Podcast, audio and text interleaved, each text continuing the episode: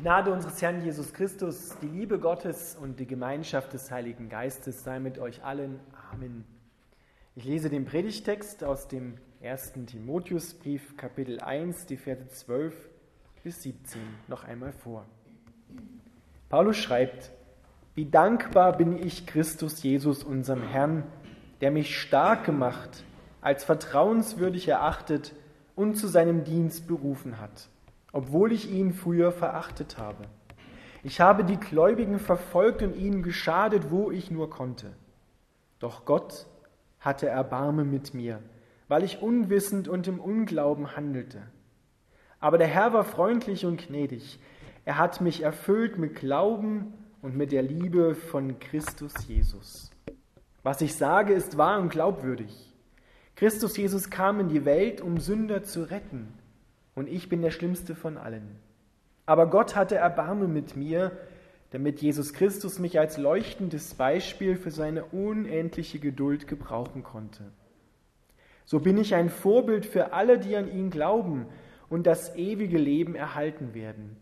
Ehre und Ruhm gehören Gott allein, dem ewigen König, dem Unsichtbaren, der nie stirbt und der allein Gott ist in alle Ewigkeit.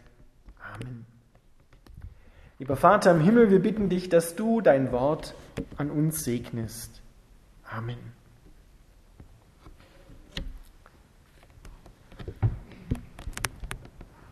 Paulus erzählt von Gott und er beginnt mit Lob und Dank und er endet mit Lob und Dank. Gott schenke uns, dass wir das auch können, wenn wir auf unser Leben schauen, jetzt gerade in der Gegenwart oder auch wenn wir zurückschauen. Denn Paulus hat hier das in Erinnerung und direkt vor seinem inneren Auge, was Gott an ihm Großes getan hat. Und stellt es uns vor Augen und möchte uns durch seine Biografie, durch seine Geschichte oder besser gesagt die Geschichte Gottes mit ihm einladen, ähnliche Erfahrungen mit Gott zu machen, wie er sie gemacht hat. Er ist Gott dankbar. Paulus dankt viermal am Anfang unseres Predigtextes Gott. Paulus dankt für seine Erwählung. Er dankt Gott, dass er ihn gefunden hat. Denn Paulus würde nie sagen, ich habe mir Christus ausgesucht, sondern Jesus hat sich mich ausgesucht und konnte mich gebrauchen. Er hat sich mir förmlich in den Weg gestellt als ich auf dem Weg von Damaskus, von Jerusalem nach Damaskus war und die Christen verfolgen wollte, hat er mich förmlich vom hohen Ross geworfen und hat mir ein Licht aufgehen lassen. Paulus dankt Jesus, dass er ihm vertraute. Jesus vertraut Paulus. Dem ärgsten Verfolger der Christenheit gibt er ein hohes Amt und macht ihn zum Missionar und Vorkämpfer für das Christentum in der damalig bekannten Welt. Wenn wir jemanden verzeihen, dann geben wir ihm sicherlich kein hohes Amt, wo er Verantwortung mehr hat. Denn das ist erstmal erschüttert, das Vertrauen in diese Person. Aber Jesus tut es genau andersherum. Er vergibt und vertraut seinen Jüngern ein hohes Amt an, gibt ihnen hohe Verantwortung in seinem Auftrag zu handeln. Das sehen wir nicht nur bei Paulus, das sehen wir auch bei Petrus, der Jesus vor der Kreuzigung dreimal verraten hat. Als er als der Auferstandene am See Genezareth Petrus begegnet, fragte ihn dreimal, Petrus, hast du mich lieb? Und Petrus, der weiß gar nicht, wie ihm geschieht. Und Jesus sagt nicht, ja, was ist damals eigentlich passiert, du Blödmann? Ja, wie konntest du mich verleugnen? Er macht ihn nicht runter, sondern er legt Vertrauen in ihn hinein. Weide meine Schafe, sagt er. Weide meine Schafe, dreimal. Und Petrus wird einer der glühendsten Anhänger von Jesus Christus. Paulus dankt Jesus, dass er ihn in seinen Dienst genommen hat. Paulus würde nie sagen, mein Ruhm besteht darin, schaut mal her, was ich geleistet habe, sondern Paulus sagt, schaut mal, was Christus in meinem Leben gemacht hat. Schaut durch mich hindurch, auf Christus, auf das, was er Großes an mir getan hat. Wir haben heute schon Worte gehört aus dem Psalm 103. Wisst ihr, wie der beginnt? Ganz bekannt. Lobe den Herrn meine Seele und vergiss nicht, was er dir Gutes getan hat. Der dir alle deine Sünden vergibt, der alle deine Krankheiten heilt, der dich krönt mit Gnade und Barmherzigkeit, der dich auffahren lässt mit Flügeln wie ein Adler. Vergiss nicht, was er dir Gutes getan hat. Und Paulus hält seine Vergangenheit in sich wach. Nicht um sich wieder einmal selbst zu kasteien und runterzumachen, sondern er hält sie wach, weil er dadurch merkt, was Jesus Großes an ihm getan hat, dass er ihm vergeben hat. Im griechischen Urtext steht an der Stelle, wo er davon spricht, dass er die Gläubigen verfolgt und ihnen geschadet hat, wo ich nur konnte, wo er nur konnte, ein Wort, was, was man so übersetzen kann. Das heißt, ich, mir hat es nicht gereicht, die Christen zu beschimpfen, sondern ich wollte ihnen um jeden Preis Schmerzen zufügen. Und ich hatte Freude daran, ihnen Schmerzen zuzufügen. Und ich hatte Freude daran, sie ins Gefängnis zu stecken. Ich hatte Freude daran, dass sie zu Tode kommen. Das meint dieses Wort. Und solch einen wie mich, sagt Paulus, kann Jesus Christus gebrauchen. Er hat mir vergeben und er hat mein Leben verändert durch die Begegnung mit Gott. Und er sagt, förmlich lädt er dich dazu ein, uns dazu ein, schau doch mal auf mich, wenn er das bei mir kann, dann kann es auch bei dir dann kann auch dein Leben verändern. Es gibt nichts, was Jesus nicht tun könnte in deinem Leben. Es gibt nichts, was er dir nicht vergeben kann. Wir brauchen eine Begegnung mit Jesus. Wo begegnen wir Jesus? In erster Linie in seinem Wort. Das ist nicht wie ein Zeitungsartikel. Das ist nicht nur Information, sondern bei Gott ist es so, wenn er spricht, dann handelt er. Gottes Worte in der Bibel sind Kraftquelle. Über dieses Wort kommt die Kraft Gottes und das heißt er selber, sein Wesen zu uns. Deswegen ist es so wichtig, in der Bibel zu lesen, damit wir Jesus Christus begegnen. Das war eine der wichtigsten Erkenntnisse der Reformatoren. Wo ist Jesus sicher zu finden? In seinem Wort und in den Sakramenten, also vor allem im Abendmahl. Aber in seinem Wort ist er zu finden. Und Gott begegnet uns auf vielerlei andere Möglichkeiten in unserem Leben, durch andere Menschen. Auch die erwähnt Paulus etwas versteckt in unserem Text. Er sagt, aber der Herr war freundlich und gnädig, er hat mich erfüllt mit Glauben und mit der Liebe von Christus Jesus. Und Liebe, die von Gott kommt, die geht immer über andere Menschen. So gab es da einen Mann namens Ananias, der, nachdem Jesus ihm begegnet war, auf dem Weg nach Damaskus ihn erfüllt hat mit dem Heiligen Geist. Das lief über diesen Mann. Er hat von Gott gehört, gehe in die Straße, die die gerade heißt in Damaskus, und suche den Mann mit Namen Saulus, hieß er damals noch. Und er ist hingegangen, hat ihm die Hände aufgelegt, für ihn gebetet, und er ist erfüllt worden mit dem Heiligen Geist. Und ab diesem Zeitpunkt ist er ein Liebhaber von Jesus Christus geworden. Er liebte Gott auch schon vorher, nur lag er in seinem Tun da mächtig falsch. Er hat nämlich gedacht, er tut Gott einen Riesendienst, wenn er die Christen verfolgt. Aber er musste erkennen, dass er sowas von falsch lag. Er hat den verfolgt, den Gott geschickt hat. Paulus dankt Jesus, dass er ihn stark gemacht hat durch sein Wort und auch wieder durch andere Menschen. Denn Paulus wurde in der Gemeinde in Damaskus aufgenommen, in Antiochia, damals hieß die Stadt so. Und da hat er viele liebevolle Beziehungen erfahren. Deswegen ist es so wichtig, dass die Gnade Gottes, seine Liebe durch unser Leben, durch dein Leben in der Gemeinde und darüber hinaus sichtbar wird. Wenn die Gnade Gottes und die Liebe nicht deutlich wird durch dein Leben, dann fehlt es da noch an Liebe von Gott. Weil Gottes Liebe immer darauf hindrängt, sichtbar zu werden. Deswegen dürfen wir uns nicht auf den Holzweg begeben und denken, naja, hm, sollen die anderen mal tun, so, ich halte mich da ein bisschen tapfer zurück. Das ist ja nicht so schlimm, wenn ich nicht meinen Glauben so lebe. Doch. Es ist wichtig, weil Gott nämlich durch dich andere Menschen lieben will.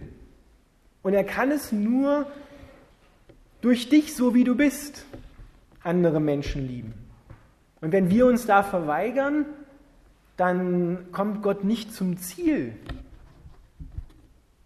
Er will ja mit und durch dich durch zum Ziel kommen. Zum Ziel heißt, dass auch andere Menschen angesteckt werden von dieser Liebe Gottes. Genau das macht Paulus hier. Er will ansteckend sein. Er will sagen, schaut her, was Gott Großes in mir getan hat. Wenn er es bei mir tun kann, dann kann er es erst recht bei dir tun. Auch in deinen Krisen. Auch mit deiner Schuld wird Gott fertig werden. Diese vier dankbaren Punkte, die Paulus hier nennt, die führen auf diesen einen Satz hin, der sagt, Christus Jesus kam in die Welt, um Sünder zu retten. Er kam, um Sünder zu retten. Was ist ein Sünder?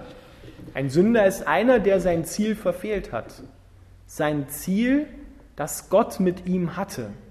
Und das Ziel Gottes ist es in dieser Welt, mit einem jedem Menschen, auch mit dir und mir, dass seine Liebe in uns wohnt und durch uns zu anderen Menschen hinkommt, dass wir lieben lernen.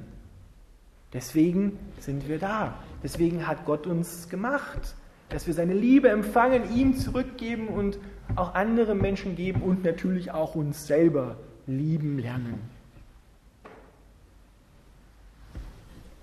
Viele Menschen fragen sich, wenn sie auf das Kreuz schauen, war das überhaupt notwendig?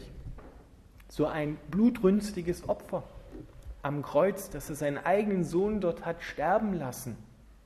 Bin ich wirklich so verloren? Ist die Menschheit so verloren, dass Jesus das tun musste? Hätte das nicht auch ohne dieses Blutvergießen sein können? Gott sagt nein, weil ich dein Verlorensein und deine Zielverfehlung ernst nehme. Und es ist in diesem wahrsten Sinne des Wortes todernst, war es Gott. Und wenn Gott Ja dazu sagt, Ja zum Kreuz von Jesus Christus, Ja zu dem, was Jesus da am Kreuz getan hat, dann sollten wir sehr vorsichtig sein, dass wir dazu Nein sagen. Denn damit lehne ich das größte Geschenk Gottes ab, das er uns macht, seinen Sohn,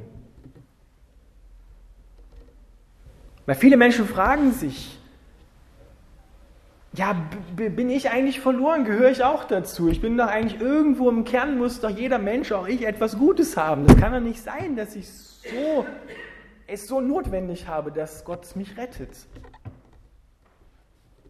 Paulus im Römerbrief sagt, ausnahmslos, ausnahmslos alle Menschen sind ohne Jesus Christus verloren und nicht gut.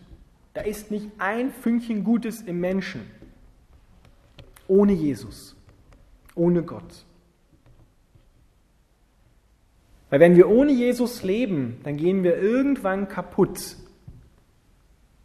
Und dieses Kaputtsein, das kann zum ewigen Zustand werden. Es ist so wie wenn ich meine Waschmaschine nicht mit Wäsche fülle, sondern damit versuche, meinen Sand zu waschen, damit ich nachher feinen Sand habe. Du kannst darauf warten, die Waschmaschine wird kaputt gehen, weil ich sie zweckentfremdet habe. Weil ich sie dazu nicht mehr benutze, wozu sie gebaut worden ist. Und wenn wir den Mensch nicht dazu benutzen, wozu er da sein soll, lieben zu lernen und sich lieben zu lassen von Gott, dann geht er kaputt. Und ich glaube, da kann jeder von euch seine eigene Geschichte erzählen wo er merkt, dass er zweckentfremdet wurde, wo dieses Kaputtsein spürbar wird. Da hat jeder seine ganz eigenen Erfahrungen damit gemacht. Und Gott möchte, dass wir runterkommen von diesem Weg, dass wir unser Ziel wirklich erreichen. Und Paulus sagt, dieses Wort von der Rettung, dass Jesus Christus gekommen ist, um zu retten, ist vertrauenswürdig und kann angenommen werden. Darauf zielt dieses Wort hin, auf Annahme. Das lässt sich alles nicht ganz logisch nachvollziehen, aber wir können uns diesem Wort und vor allem dem, der es gesagt hat, anvertrauen, können ihm unser Leben anvertrauen. Erstens, weil er es gemacht hat und zweitens, weil er uns rettet und es am besten weiß, was gut für uns ist und was nicht. So wie ein Kind seinem Vater, seiner Mutter vertraut, dass es ihn zum Beispiel über ein Hindernis im Wald oder über die Bundesstraße führt. Da fragt das Kind sich ja auch nicht, ja Papa, weißt du eigentlich, was du da tust? Hast du dir Gedanken darüber gemacht, wie wir da jetzt rüberkommen? Sondern das Kind legt seine Hand in die Hand des Vaters, in die Hand der Mutter und lässt sich führen, weil es vertraut, dass der Papa weiß, die Mama weiß, wo es hingeht. Genauso dürfen wir das, dieses Wort annehmen. Da haben wir noch nicht alles ergründet und wissen noch nicht alles, was in der Zukunft kommen wird. Aber wir wissen, dass einer bei uns ist, dass Gott da ist, in jeder Situation da ist. Und so lädt uns Paulus ein und sagte, schaut auf Jesus Christus, was er konkret in meinem Leben getan hat. Das ist nicht abstrakt, sondern hier spüren wir konkretes, alltägliches Leben in der Biografie von Paulus. Lest einmal die Biografie von Paulus. Lest einmal die Stellen in der Bibel, wo Paulus sein Leben beschreibt, wie es vorher war und wie es dann ist. Und genau diesen Wechsel, diesen Umschwung, diese Erneuerung, die hat Gott für jeden vorgesehen, für jeden Menschen. Ganz individuell. Die wird nicht so aussehen wie bei Paulus, weil nicht jeder hat vorher die Christen verfolgt. Ja, aber Sie wird so genial und so großartig sein, dass auch du sagen kannst, wie Paulus am Ende einstimmt in den Lobgesang Gottes, Ehre und Ruhm gehören Gott allein. Nicht mir, sondern Gott allein. Dem ewigen König, dem Unsichtbaren, der nie stirbt, und weil er nie stirbt, werden auch wir trotz unseres Sterbens ewig mit ihm leben, der allein Gott ist in Ewigkeit. Paulus beginnt mit Dank und endet mit Dank. Und dazwischen erzählt er von, der, von den großartigen Taten Gottes. Das ist doch schön. So soll unser Leben auch sein. So soll auch unser, unser Tag sein. Fang morgen an mit Lob und Dank. Und am Abend lobst du und dankst du wieder für das, was er Großes an diesem Tag getan hat. Und hoffentlich können wir am Ende unseres Lebens, dass Gott uns das schenkt, Zeit haben, dass wir zurückschauen können und sagen können, ja, Lob und Dank. Lob und Dank auch für die Krisen in meinem Leben, weil du hast mich hindurchgebracht, du warst da, du hast mich verändert, du hast mich geprägt, ich trage deinen Stempel.